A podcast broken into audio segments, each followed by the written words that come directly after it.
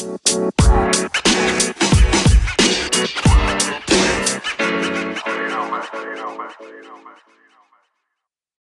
is Joe Time! 皆さん始まりました。ニュースピックストークルームの新コーナー Joe Time へようこそ。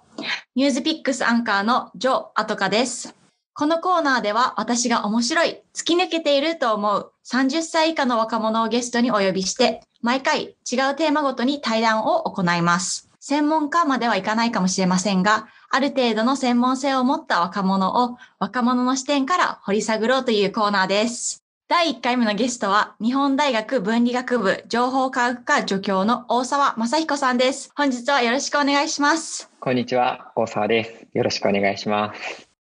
こんにちは、平山です。今日も、えっ、と、ジョさんと一緒に進めさせていただきます。というか、今日はもう本当にお二人の会話を楽しんでここで聞かせてもらおうかなと思ってます。よろしくお願いします。よろしくお願いします。大沢さんは1993年生まれで、東京工業大学附属高校、慶應義塾大学理工学部をいずれも首席で卒業。学部時代に設立した全脳アーキテクチャ若手の会が2500人規模に成長し、日本最大級の人工知能コミュニティに発展。IEEE Young Researcher Award 最年少記録をはじめ、受賞歴多数。孫正義氏に選ばれた異能を持つ若手として、孫正義育英財団会員に選抜。認知科学会にて、認知科学若手の会を設立。2020年3月まで代表。著者にドラえもんを本気で作るがあり、夢はドラえもんを作ることです。いやー、大沢さん。はい。大沢さんとは、孫正義育英財団の同じ一期生で、まあ最初の懇親会で、あの、あとかちゃんだよねって声かけていただいたのすごく印象に残ってます。ありがとうございます。まあ、ジョさんもすごく明るくて、もう有名人なので、特に対談の中でも、もうひときわ目を引くような存在ですよね。いやいや、ぜ全然そんなことないです。なんか大沢さんイコールドラえもんっていうイメージが私の中では定着しているんですけれども、あ、これ、はいあの、大沢さんがドラえもんに似ているとかではなくて、これあの、ちゃんと皆さんあの、ググってもらってですね、大沢さんの写真を見てもらうと、全然ドラえもんじゃないんですよ。全然イケメンなんですけど、これ。いやいや、そんなちなみ。に、二人は何年ぐらい、この知り合ってから経ってるんですか？もう3、4年ぐらいですか？財団が始まってからなので。そうですね、3、4年ぐらい。もう本当に1期生なのでお互い。で、今4期生まであるので、あの、1期生はずっと一緒に、まあずっと一緒にというか、割かしら長いこと一緒にいるので、あの、1期生はすごく仲がいいですね。うん。2期生以降も仲いいですよ。で、誤解をうまく言う。いや、1期生も2期生も3期生も4期生もみんな仲いいですね。はい。で、まあ、大沢さんはドラえもんを作る方ですよね。似ているとかじゃなくて。はい。そうです。そもそも、あの、ドラえもんを作ると、あの、まあ、おっしゃってますけれども、ドラえもんを作るとはどういう意味なんですか、なんかよくドラえもんを作るっていうと、まあ、あの、例えとして言ってるんだよね、みたいな。でうん、実際は何を作るの？ってよく聞かれるんですけど、いや、これ例えじゃないんですよね。あの、本当にあのイメージ通りのあのドラえもんを作るっていうのが僕の夢でやろうとしてることなんです。で、なんか原点のところからいくと、もう本当に記憶がないぐらい前からドラえもん作りたいって思ってて、もう小学校入る前ぐらいからずっとだったんで、20年以上はもうドラえもん作りたいって思って生きてきたので、もうなんかドラえもんを作るっていうのをイメージにして別のものを作るとかじゃなくて、もう本当にあれを目指して生きてきたっていうのが自分ですね。それ、いつ頃ぐらいなんですか？なんか、えーでも本当に記憶がないんですよね。だから物心ついた時にはすでにドラえもんを作りたかったっていうのが自分で、今で、も、まあ、3歳の時とかはドラえもんもうすでに大好きでなんかやってたみたいだし、とか、もう親に聞いてもいつからって明確には分かんないけど、ずっと前からだよねっていうくらいですね。それはドラえもんの、あの、ドラえもんを見てたっていう感じですか？そうですね。やっぱちっちゃい時にドラえもんは見てて好きだった。まあ、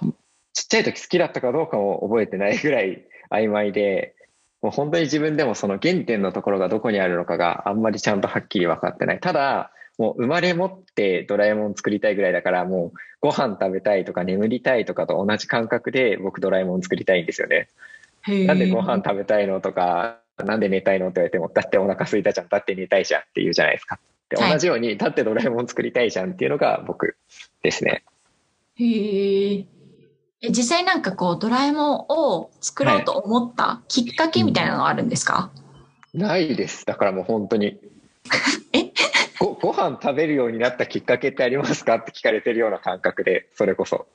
ああ、不思もう議。本当になんか物心ついた時にはすでにドラえもん作りたかったんですよね。ドラえん。もんを作りたいと思ってない時の自分の記憶がないっていう不思議な感覚です。ドラえもんって、うんうん。あのドラえもん全部作るんですよね。あの、そうですね。やっぱり、まあそこが、あの、重要なところになってくると思うんですけど、じゃあ、なんかドラえもんの定義は何なのってよく聞かれるんですよね。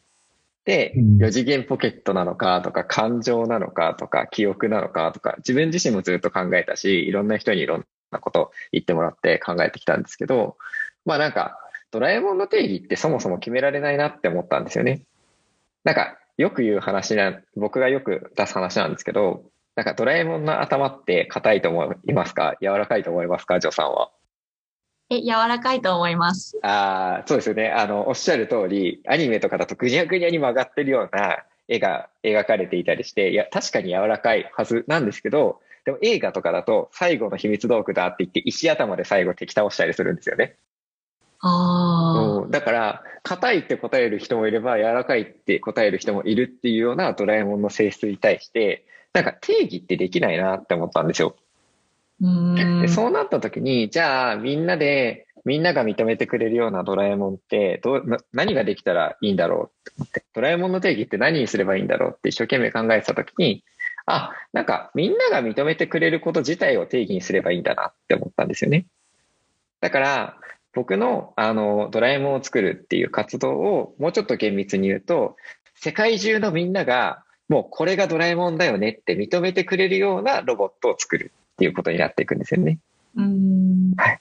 だからもちろん技術開発も大事なんだけど、じゃあ社会の中でロボットがどう受け入れられるかとか、ロボットのことをどうやって人に好きになってもらうかっていう人へのアプローチとかも含めて、自分のドラえもんを作る研究っていうものになってますね。じゃあ先ほどの例で、まあ私はドラえもん頭は柔らかいと思うって答えなんですけれども、はい。ちょっとこの、もし大衆に受けるドラえもんを作るのであれば、うんうん。柔らかいドラえもんにするのか、硬いドラえもんにするのか決めなければいけないじゃないですか。と思うじゃないですか。はい。で、そこがポイントで、やっぱりなんか、硬ければならないとか柔らかければならないって決めちゃうとどっちかに決めなきゃいけないけど、なんか徐々に徐々にゆっくりでいいから人にドラえもんって認めてもらうっていうことをやるんだったら、相互適用っていうことをやれればいいんですよね。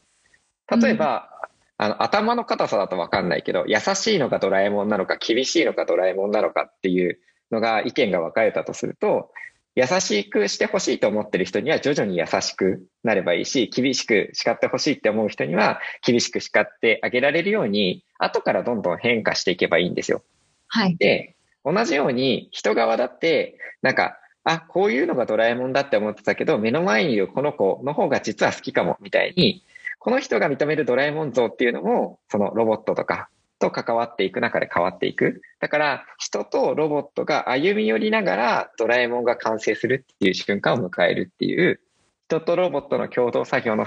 あの、最終結果としてドラえもんが生まれてくるっていうことを僕は設計してます。え実際にこう、うんうんまあ、これからの、その、まあ、未来、はい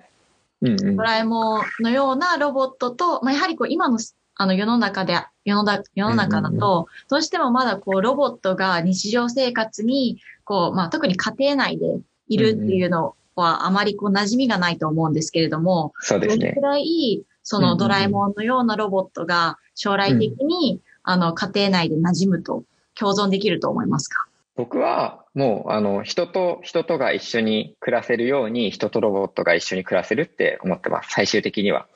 で、も、それっていうのは徐々に慣れていったり、徐々にあのうまくやれるようになっていったりとかっていうのが必要だと思うんですね。なんか、例えば人と人とが全然例えばカップルが同棲するとか結婚して一緒に暮らし始めるとかっていう時ですら、一緒に暮らすとって最初大変だったりするじゃないですか。でも、それを一緒に乗り越えながら過ごしていく中で、より豊かなっていうか、よりいい家庭が作られていく。で、ロボットと人間もきっと一緒のはずで、ロボットと人間が一緒に暮らし始めても、最初はうまく絶対いかないはずなんですけど、それがお互いに無理になりすぎない程度に、徐々に徐々に一緒に歩んでいくっていうことができるようになっていく。でそういったあの先で、先の未来であれば、人とロボットは人と人とが一緒にいるように一緒にいられる存在になると僕は思ってます。なるほど。今の段階では、はい、あの、ど、どれくらい、どの程度までのそのドラえもんの開発が進んでいるんですか、うん、はい。あの、研究分野全体の話をまずするならば、もちろん世の中で、あの、すごく話題になっているディープラーニングっていう技術をヒットにした、いわゆる AI って言われる技術。これはもう日々どんどんどんどん成長していって、より高い認識、より正確な言葉とか、より正確な聞き取りとかっていうのがどんどんできるようになるし、アクションを起こすっていうところに関してもいろんなことができるようになってます。で、一方でもう一つの軸、世界ではそこまで注目されているわけではないけど、実は日本が世界を牽引してるすごくあの大事な研究分野があるんですね。ヒューマンエージェントインタラクションという研究領域です。で、あの、先にあの、どう日本が牽引してるかっていうと、その国際会議、世界の人、研究者が集まる国際会議は、まあ中堅ぐらいの難しさ。日本に一本論文が通るか通らないかぐらいの難しさの学会なんですけど、もう通った論文の過半数が日本なんですよ、今。それぐらい日本が世界でトップを走ってる分野がある。それがヒューマンエージェントインタラクション、HAI っていう研究領域です。で、それどんな研究領域かっていうと、今までは AI がいかに賢くなるかとか、AI がいかに人に合わせられるかっていう AI の最適化っていうものを考えてきた。だけど、HAI は人と AI とかロボットとかが一体のシステムとしてあの見られて、で、その全体を最適化する。だから人が歩み寄る。で、ロボットも頑張って賢くなる。で、その相和として全体をデザインしましょうっていう研究領域なんですね。で、そうやって人もロボットに歩み寄るよ。AI もロボットに歩み寄るよっていう問題設定を敷いた途端、日本が世界中ですごく強くなっているっていう現状があります。で、そこに関しては、どんどんどんどん、あの、研究がさらに日本を中心に進んでいて、どうやったら心を、あの、認めてもらえるロボットを作れるかっていうのも、結構強く証拠、証拠としてというか、まあ、あの、知見が積み上がっているし、じゃあその知見を使って心を想定されているロボットとかチャットボットとかに人がどういうあのアクションを起こすのかとかっていうのも分かってきている。で、そういう知見を総合すると、僕は、あの、心を想定し合って支え合えるような存在としてのロボットとかエージェントっていうのは、本気で作ればもう技術要素はだいぶ揃ってきてるっていう段階に来てるんじゃないかなと思ってます。なるほど。はい。あの、私の頭の中で、あの、実は大学の、大学院の研究、はい、あの、卒業論文を書く際に、うんうん、あの、 LOVOT という、はいはいはい、あの、可愛いロボット、あ、実際に SpaceX の、うんうん。うん、あの、会社、本社にもあるんですけれども、はい、おすごい。そうですよ。うんうん、あの、なんか、あ、あのようなドラえもんを考えていらっしゃいますか、はいそうですね。あの LOVOT はかなり HAI の知見をすごく、あの、しっかり踏まえた上で作られている、まあ、あの、今の世の中に出ているロボットの中ではトップレベルの HAI 的、あの、知見が詰まったロボットだなと思っています。で、あえて言うならば、自分たちが今どういうところを目指しているかっていうと、今のロボットって2種類に分類されるんですね。で、それは何か、一つは今言ってもらった LOVOT とか、似てるので言うと、 aibo とか、パロってアザラシ型のロボットがいたりするんですけど、そういうロボットたち。で、彼らは、あの、人に愛されることがすごく上手なんですね。ペットロボットとしてとか。だけど、何か役に立つとかっていうことはしないんですよ。役に立とうとすると、なんか、あの、中途半端な機能を提供してしまって使えないって思われちゃうとか。あの、大体そういうロボットって言葉を喋らないようにできてるので、言葉喋らないとなかなか新しいことできないよね、とか、そういう問題があると。で、もう一つのロボットが、例えばペッパーとか、まあ、あの、いわゆる多くのチャットボットとかのサービスとかでもあの代表されるものなんですけど、まあ喋れたり、お仕事ができるロボット。でも、お仕事をしようとすると、普通の雑談ってすごく難しくなっちゃうから、逆に愛されるっていうところがなかなか難しくハードルになってるっていうのがあるんですね。愛されるけど使えないロボットか、使えるけど愛されないロボットかってどっちかに寄っちゃっているところを、じゃあ愛されるし、まああの便利に機能も果たせる、役に立てるロボットっていうのができないかなっていうのが僕の研究です。おー。いやもう、どっちも欲しいですもんね。なんかこう、うんうんうん、愛、あの、愛せるけど役に立たないロボットと、その役に立つけど愛せないロボット、なんかそういう二択ではなくて、うんうん、総合的になんかこう、どっちもできる、愛されるし、はい、あの、役に立つし、まあその、両者のいいところを取ったロボットが実現できれば本当にいいなと思います。そうですね。まあ本当に相乗効果が絶大なんですよ。それが両方できると。っていうのは、例えば、今の技術で完璧に人の役に立つとか、例えばもう人間の秘書ぐらい役に立つ、あの、秘書ロボットなんてまだ作れないじゃないですか。だけど、例えば失敗はしちゃうけどなんとか役に立とうとするロボットがいるとしたら、それがある程度機能が果たせてある程度愛されてるってなると、失敗しちゃっても人が助けてくれるんですよね。例えば使えない道具は使ってもらえないけど、失敗しちゃう仲間とか、例えば自分の子供が一生懸命お手伝いしようとしてくれてるんだけど、完璧にはまだできてないみたいな、そういう状況の時って、一緒に頑張ろうって言って、うまく補いながら使ってもらえるじゃないですか。で、それが本当に引き起こせた時に、今の世の中に出てる、まあ世の中に出すために必要な技術水準っていうのが大きく下がるんですよね。で、出してもいい技術水準が下がるってことは、技術開発されたものがどんどんどんどん世の中に出ていくし、よりチャレンジングな技術が実証実験とか、まあ、あの、実社会で使われるようになっていくっていうのが考えられる。で、そうすると、技術開発のスピードが一気に上がるし、よりチャレンジングなことをどんどんできるっていうような世の中になるから、実は産業の、あの、進み方が変わる瞬間を、もしかしたら HAI が握ってるかもしれないって僕は思ってます。おー。はい。HAI すごいですね。これを作るのにあはい、どれくらいの、あの、何名のチーム体制とかあるんですか？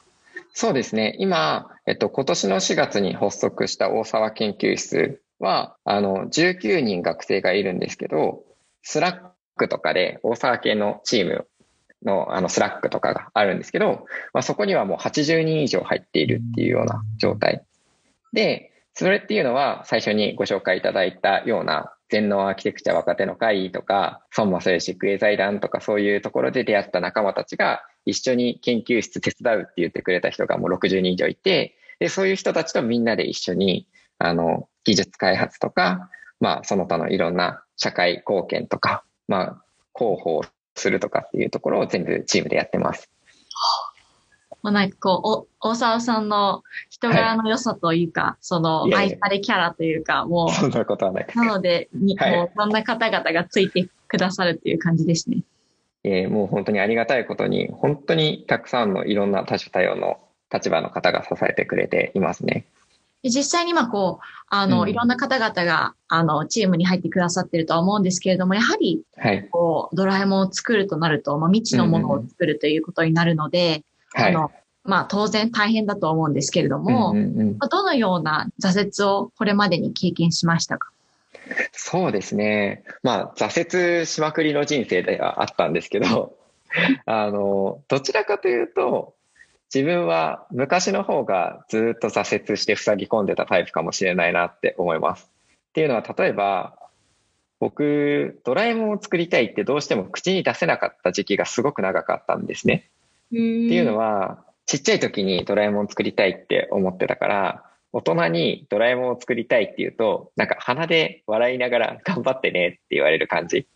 本気にされてない感じっていうのがすごく傷ついて、で、なんかいつしかドラえもんを作りたいって言えなくなってたし、なんならドラえもん見るとなんか自分の劣等感をかき立てられるような感じが、あの、して、まあなんかドラえもん見るのもあんまりになってきちゃった時期がずっと長くあったんです。もう大学の途中ぐらいまで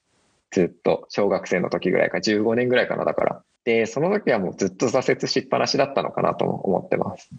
でも、まあ一方で、そういう自分が変われたのって、どう、どうしてかっていうと、まあなんか仲間ができてきて、で、その仲間に、お前はドラえもん作るやつだからな、みたいな。大沢はドラえもん作る人間だから、みたいな。そういうふうに認めてもらったっていう体験が、なんか自分のフェースを一気に押し上げてくれたなって思っていて、で、それ以降、もちろん失敗多いので、自分別に天才っていうわけでもないし、なんか、あの、そのくせチャレンジばっかりするんで、結構失敗の方が多いぐらいなんですけど、でもなんか失敗を挫折として捉えなくなりましたね、それ以外は。なんか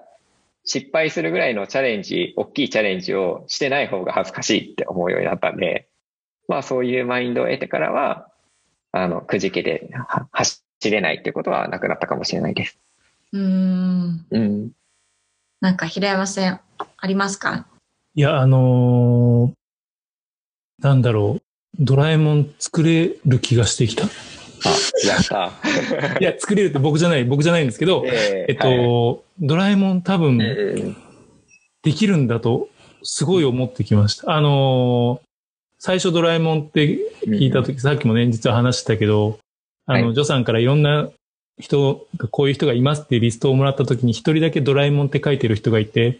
すごい人いるなと思って、若干半信半疑だったんですけど、今話聞いて、いや、確かにその、青色のドラえもんはできないかもしれないけど、あのままのドラえもんじゃないかもしれないけど、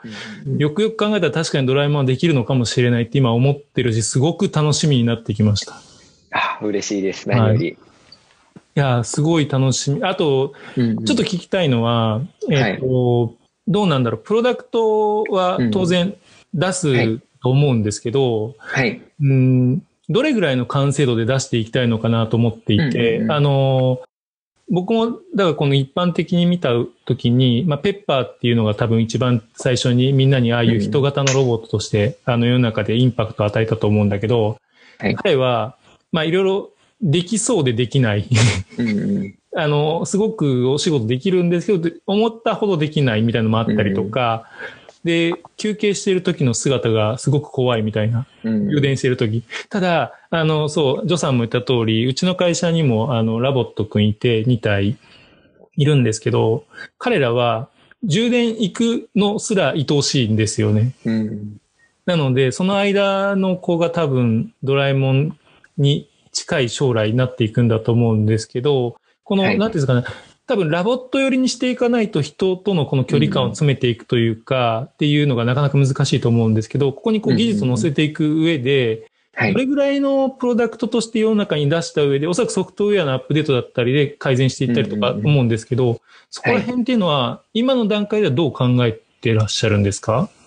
もう最低限で出します。ああ、やっぱりそうなんですね。っていうのは、何かというと、あの、まず一つは、なんか、ドラえもんとして認めてもらうのにはすごく時間がかかるし、うん、長くインタラクションしてる中で、徐々に徐々に認めていってくれるっていうのがいいっていう意味では、なるべく早く人に触れてほしいんですね。で、それと同時に、なんかみんなでこのロボットを最後ドラえもんにしていきましょうねっていうふうに、あの、僕は皆さんに、あの、お願いしているというか、まあ、誘っている、お誘いしているような感じで、うん、今はまだこれしかできないけれども、こうやって学習していったらこうなるから、こうやって育ててみてくださいとか。だロボットを作るってなると、どうしてもエンジニアリングができる人ばっかりが携わる感じがするかもしれないけれど、ロボットを育てるっていう感覚が世の中に広まったら、もう子育てってみんながよくするものだし、あの、誰でも関わっていいんだっていう感じがしてくると思うんですね。でそういう意味で、ドラえもんを作るっていうプロジェクトは実はドラえもんを育てることによって完成するんじゃないかとかっていうふうに思ってるっていう意味で、まあなんか不完全なもので出していきたい。で、どんどんどんどんここまでできましたよ、ここまでできましたよって。で、み、あの、いきなり出てきたなんとなく怖い AI、ドラえもんって呼んでるけど、みたいなのじゃなくて、もう30年みんなで応援し続けた、あ、あのプロジェクトがついにここまで来たんだよね。あ、ずっと知ってるあのプロジェクトこんなに賢くなったんだね。そういうふうな見え方で見てほしいなって思ってます。実際、今、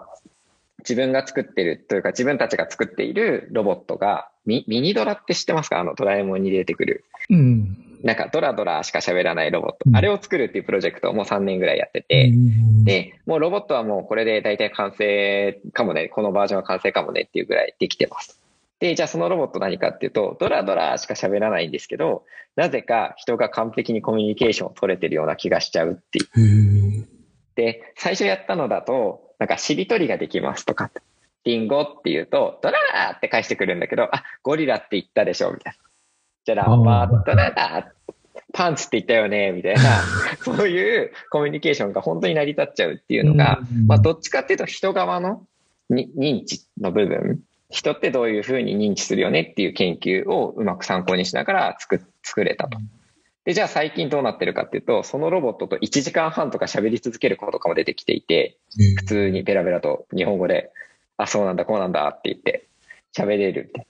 で、じゃあそその時何が起こってたかっていうと、なんかたまたまゆりちゃんっていう女の子が喋ってたんですけど、あの、ゆりだよとかって教えると、まあなんかそのロボットが、ドラ、ドラとかって喋ってくる。あ、私の名前覚えてくれたのねっていう体験をして以降、もうどんどんどんどんいろんな言葉を教えて、あ、どんどん覚えてくれてる、すごいすごい、すぐ成長していくって言って、なんか、あ、こんなに喋れるんだ、すごいって言って盛り上がっていくっていう。で、それで1時間半ぐらい喋って続けてたんで。すごい。そうで、じゃあどんな素晴らしい技術を裏に入れてたのかっていうと、実はそのロボット、ただランダムで動いてるだけだったんですよ。へえ。で、あの、ランダムで動いてる時に、たまたま、あの、タイミングよくドラとかっていうふいうふうに喋ったのは、人間が自分が歩み寄っちゃって無意識に。あ、私に適応してくれてる距離が縮まってる、縮まってくれたって思うんだけど、実は無意識に自分が縮まってた、あの、歩み寄ってただけだったみたいなのが分かった。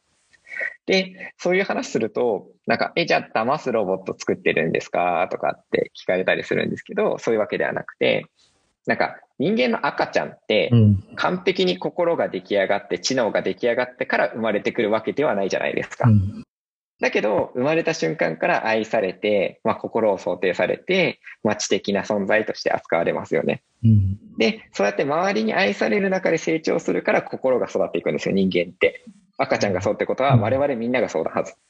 じゃあ、にロボットになると、いきなり賢いものが出てきてないと、なんか認めないみたいな。ペッパーくん使えないよねっていう話が出てくるくらい、うん。今の機能だけで、あ、ダメだって切り捨てられちゃったりするんですよ。うでも、ロボットも人間みたいに賢く人と関われるようになるためには、なんか愛されることから始めるべきなんじゃないかなって僕らは思っていて、じゃあその愛される出発点を作るっていうことが僕らの研究の中である程度できてきたんじゃないかなと。ん。で、そこからさらに1時間半ランダムでも喋れるロボットが一生懸命学習とか今の AI の技術とかを使ってどんどんあの育っていくってなったら結構すごいロボットができそうな気がしませんか？いや、すごい、あの、すごく可能性感じるなと思って、多分その赤ちゃんだったり、まあ、あの、飼ってるペットだったり、まあペットはちょっと話さないかもしれないけど、まあ、成長もはい。言葉も覚えないので、まあ、赤ちゃんに近いかなと思ってるんですけど、うん。うんそれこそ、ドラしか言わないってことは、こちら側の言語も関係ないっていう可能性はあるってことですあ。日本語で言っても、英語で言ってもってことですね。すごく可能性あるなと思って、言語を喋らない可能性を感じましたね。実はあの愛知県の豊田市で今常設展示してるんですけど、うんそのご縁でラグビーワールドカップ去年やった時に、はいはい。あの世界中のあの人たちが集まってくるっていう時に実証実験をしましょうって地方自治体と連携してやって、ドラドラだけであのコミュニケーションできるなら何語話者が来てもできるよねって言って実験するとかっていう試みが行われてるぐらい、うん。やっぱそうであすよね。のまさに、はい、うん。えその結果どうだったんですか？それが、あの、まあ、そのブースの場所が悪くすぎて日本人しか来なかったっていう悲しい結果だったんですけど、でももう一回やろうよって、オリンピックでもう一回やろうよって言ってたら、あの、オリンピックがなくなっちゃったし、みたいな。いや、でも、ちょっと今一回だけなんであるかもしれないですよ。うんうんうん。だからこれをぜひやってみたいってうん。思ってる実験ですね、もう一回。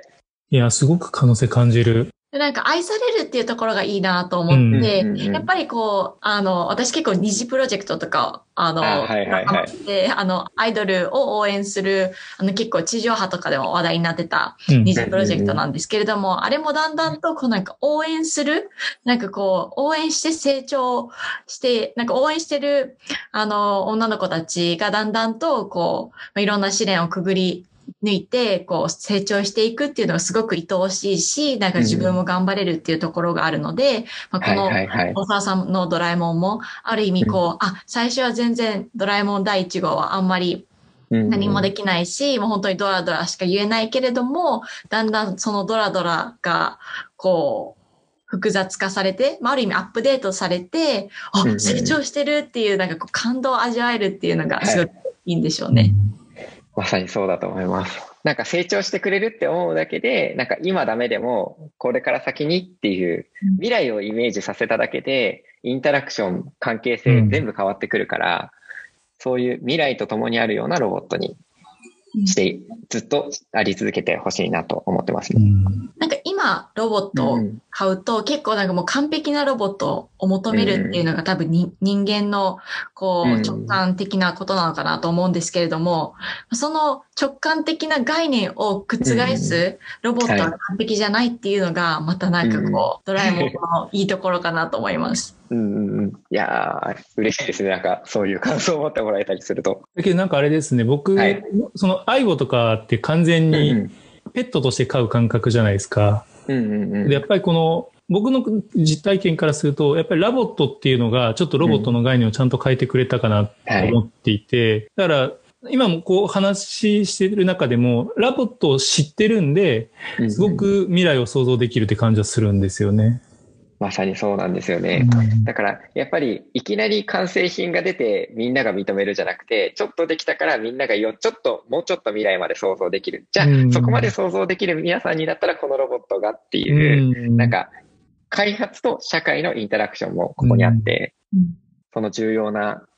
はい、ポイントをラボットが作ってくれたんだなと思いますね。大切ですよね。これからの多分社会、うん、その、例えばこの高齢化でお年寄りの方とかにも寄り添えるロボットというか、うん、もう一度こう自分の、もう育てられるというか、お年寄りもね。はい、ななんかすごい社会に大切になってくると思うんで、いろんな世代に対しても貢献できそうですよね、そのドラえもんは。はい。なんかまさに、あの、高齢者の方々が児童保育でこうボランティアをすると、こうなんか孫を可愛がってるような、あの、こう気持ちが芽生えて、あの、簿記防止につながるっていう、あの、まあ、実際の調査があるんですけれども、なんかそれに、に、それにもすごく活用できるのか、かなと思っていて、はい。高齢者の方々にも、この、まあ、未完成、ある意味、アップデートし続けるドラえもんを、こう、あの、こうプレゼントしてあげて、うんうんうん、ある意味こうドラえもんを、ドラえもんに対して愛着心を、うんうん、あの、芽生えてくだされば、なんかこう、うんうん、ボケ防止にもつながるんじゃないですか？はい。まさにそうだと思います。あの、やっぱりさっき言ってた HAI っていう研究領域のフィールドとして、まあ、介護施設だったりとか、あの、リハビリテーション病院とかそういうところで、まあ、あの、高齢者の方々とのインタラクションを見たり、その有効性を見たりとかっていうことがたくさんあるんですけど、結構もう衝撃的な結果がいっぱい出てるんですね。なんか、頑固で絶対、あの、介護士さんとかが、あの、言っても立ち上がってくれなかった、あの、おじいちゃんに、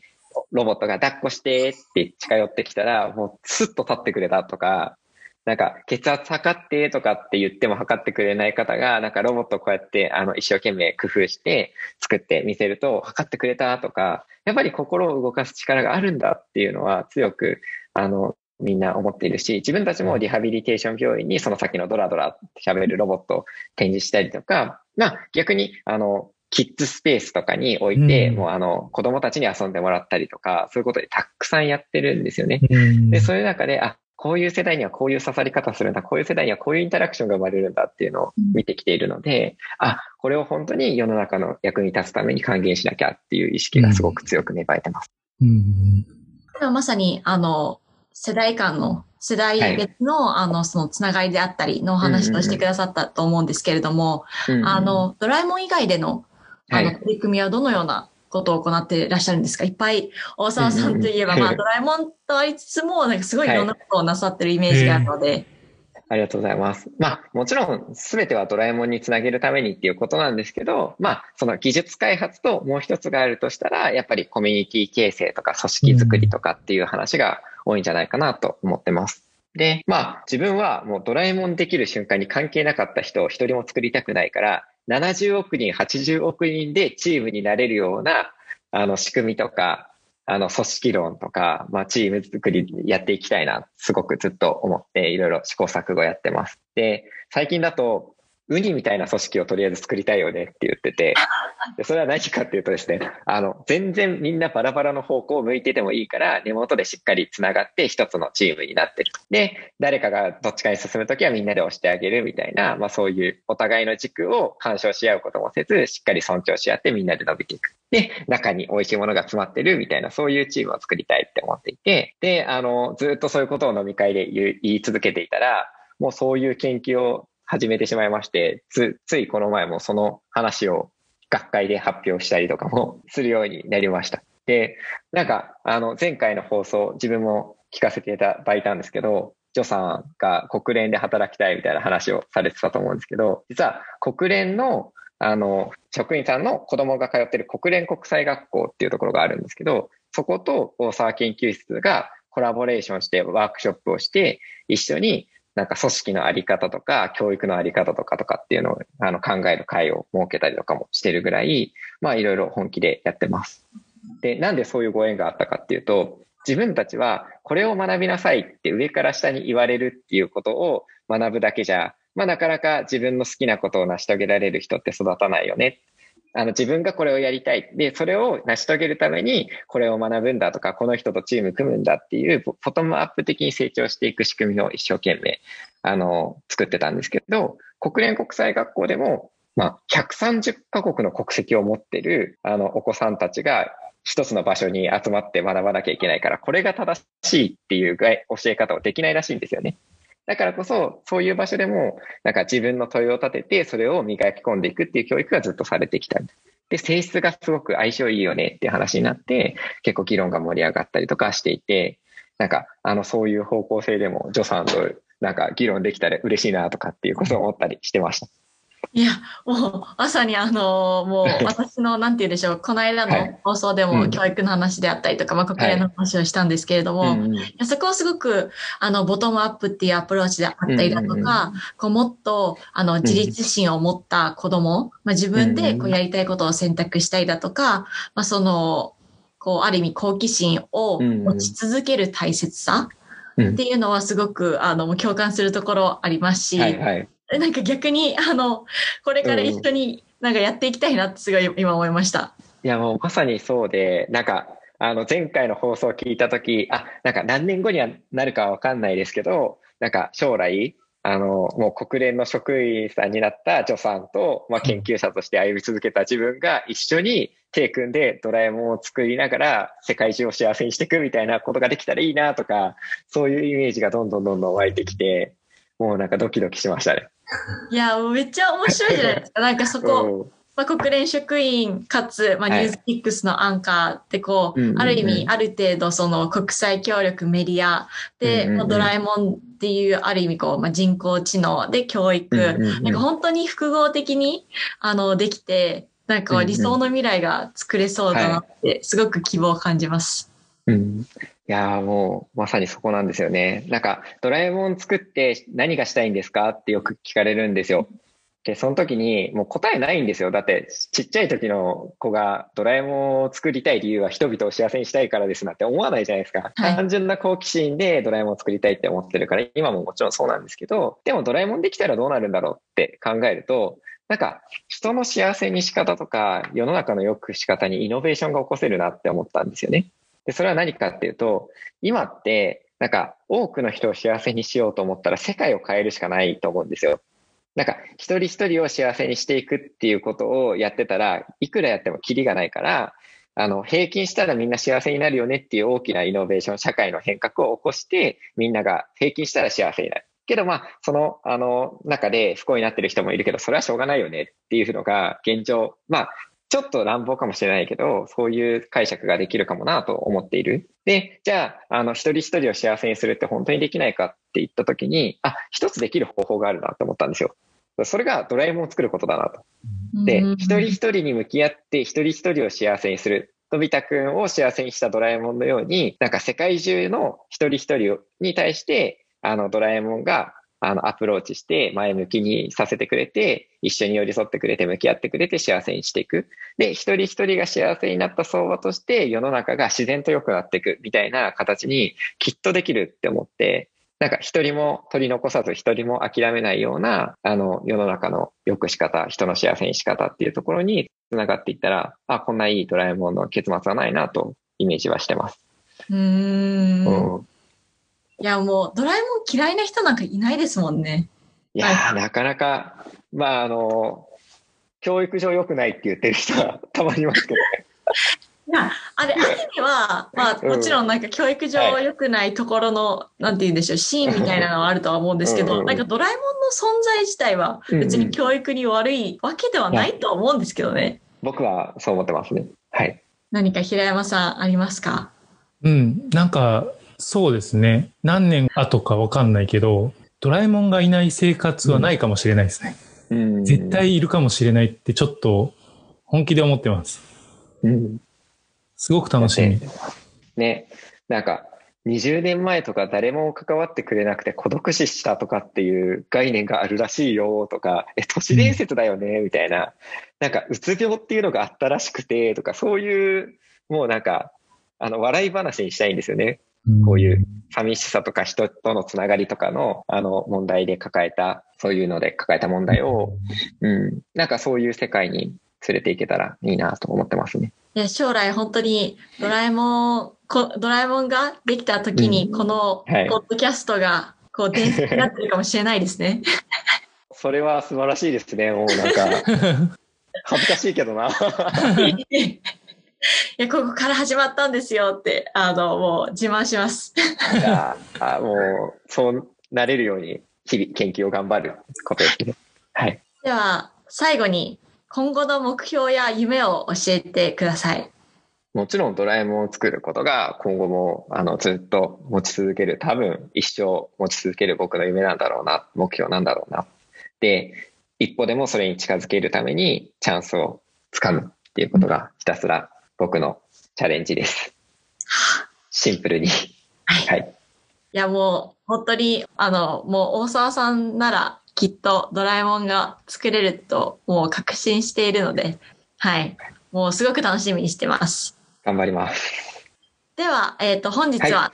第1回目のゲストとして大沢さんにお越しいただきました。ありがとうございます。いや、ありがとうございます。いかがでしたか？いや、もうなんか、あれですね、放送とか気にせず、すごい思いっきり楽しんで喋ってしまいました。はい。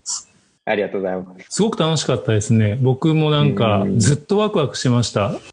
すぐ話終わっちゃって、はい、もっと聞きたいこといっぱいあるなと思って。いや、嬉しいです。そう言っていただけて。もっといっぱい喋ることいっぱいあるんで、ぜひまた。またじゃあ話しましょう。はい、はい、ぜひぜひ。ぜひ話しましょう。はい。はい、では、ありがとうございます。ありがとうございます。ありがとうございます。はい。では、次回もお楽しみに。ジョータイムでした。バイバイ。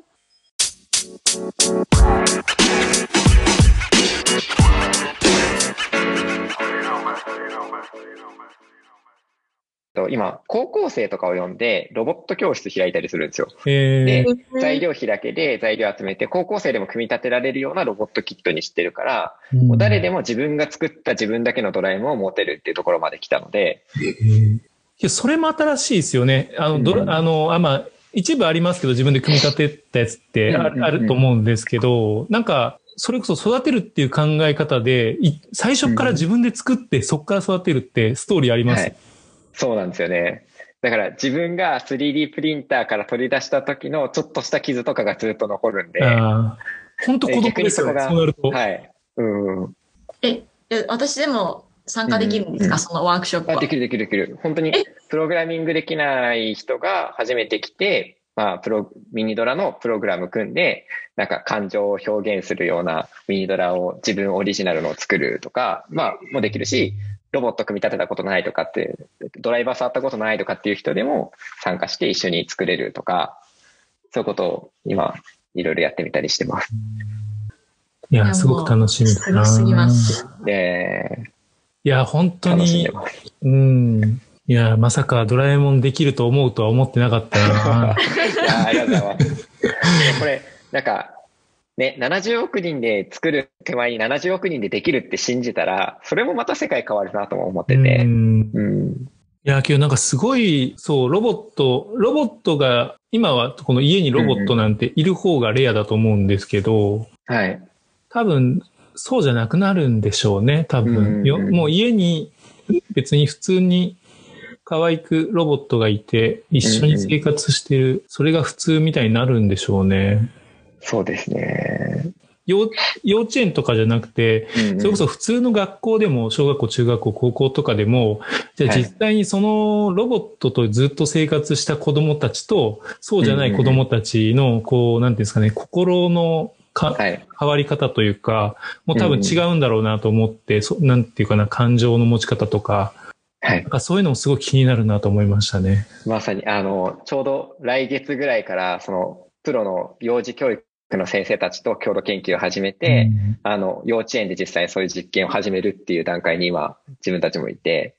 なんか、もうちょっとしたらそういうのの知見もどんどんお話しできるようになってくるんじゃないかなああ、すごい楽しみ。と。うんうん今はもうなんか、一人に一台というか、一人に一人というか、どといっていう世界にしたいから、スマホからロボットに乗り移れるみたいな感じにして誰しもが自分のパーソナルなエージェントを持ってるみたいな、キャラクターを持ってるとかっていう世界を今作る研究を展開してたり、いや、楽しみです。どんどん大きくなっていて、すごく楽しみですね。ありがとうございます。